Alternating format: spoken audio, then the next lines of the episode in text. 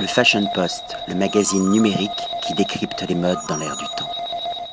Eh bien, après avoir préparé ce premier cocktail à base d'impertinence de Terre des Templiers, l'heure est venue à la dégustation, cher Geoffrey.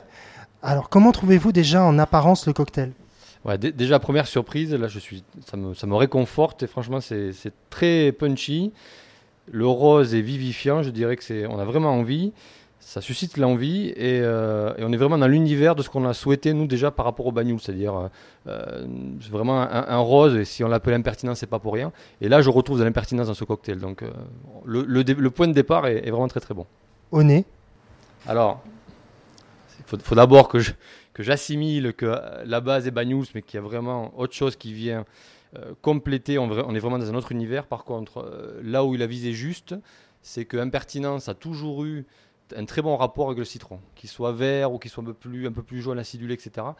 Là, déjà, je le sens, et ça, c'est ce coup de pied qui, qui vient vraiment titiller un petit peu le, nez, vraiment très beau. Et bravo par rapport au côté euh, aérien, du côté floral. Je pense que c'est la partie, euh, la partie géranium là, qui, vient, qui vient un petit peu donner ça.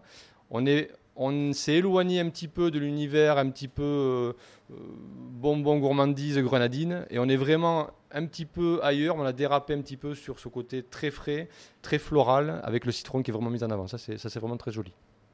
Dégustation Bah, j'ai rien à dire, j'ai juste envie de, d'en reprendre une gorgée avec. euh, bon, je le fais en direct là, avec mes sensations directes. C'est vrai que on renforce ce côté un petit peu framboise, un petit peu fraise qu'on a déjà sur le, le Banyuls.